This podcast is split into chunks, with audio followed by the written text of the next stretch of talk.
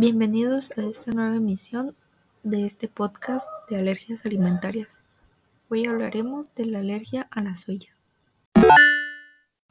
La alergia a la soya implica que la persona reacciona alérgicamente a una o varias proteínas presentes en el frijol de soya. El frijol de soya es una legumbre del que se pueden obtener proteínas, almidón, aceite y fibras. Tener un alto valor nutritivo y muchas características funcionales, la proteína de soya se aprovecha como ingrediente en varios productos alimenticios. La podemos encontrar en hamburguesas, en croquetas de pescado, pizza, pan y varios productos de panadería. Muchos productos de sustitución para alérgicos a la leche y para celíacos están hechos a base de soya, porque la proteína de la soya es una buena alternativa a la proteína de la leche y al gluten. También podemos encontrar la soya en otros productos alimenticios como por ejemplo la salsa de soya, la sopa miso, el tofu y el tempeh, que son hechos a base de soya.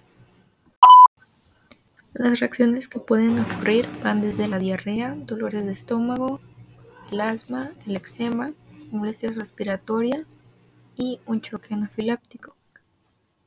Los alérgicos al polen de abedul que tienen reacciones alérgicas a productos de soya no calientes presentan en la mayoría de los, casos síntomas gastrointestinales. El aceite de soya se considera seguro para los alérgicos a la soya. Las proteínas o los elementos de la soya que procuran las reacciones alérgicas se eliminan del aceite durante su proceso de fabricación.